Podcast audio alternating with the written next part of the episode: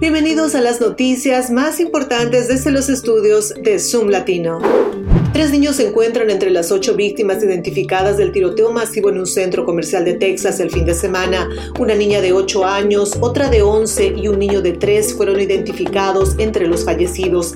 Las dos niñas eran hermanas y asistían a la escuela primaria Cherry Cox. El distrito escolar envió una carta a los padres describiendo la situación como desgarradora. Los otros tres fallecidos identificados por las autoridades en el tiroteo fueron Christian Lecour de 23 años, Emilio Cumana Rivas de 32 y Aishwarya Takikonda de 26 años. La familia de Lecour dijo a un medio que él trabajaba en el centro comercial como un guardia de seguridad.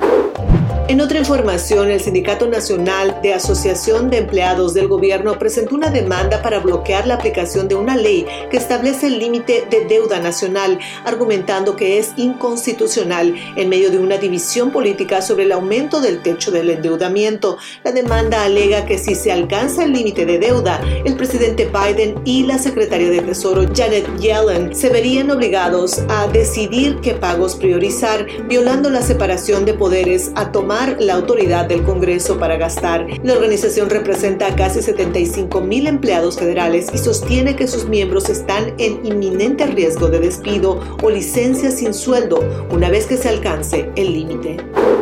En otra información, según la encuesta realizada por la organización sin fines de lucro con sede en Alexandria, Virginia, el 47% de los trabajadores de la generación Z reportaron experimentar estrés relacionado con su trabajo al menos una vez por semana, en comparación con el 27% de los baby boomers.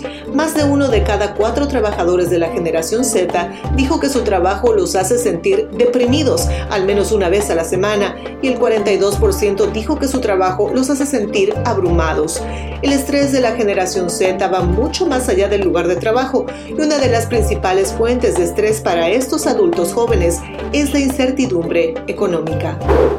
Estas fueron las noticias más relevantes del momento. Soy Silvana Quiroz y los invito a continuar en compañía de radioéxito24.com. Recuerde visitar nuestra página zoomlatino.com.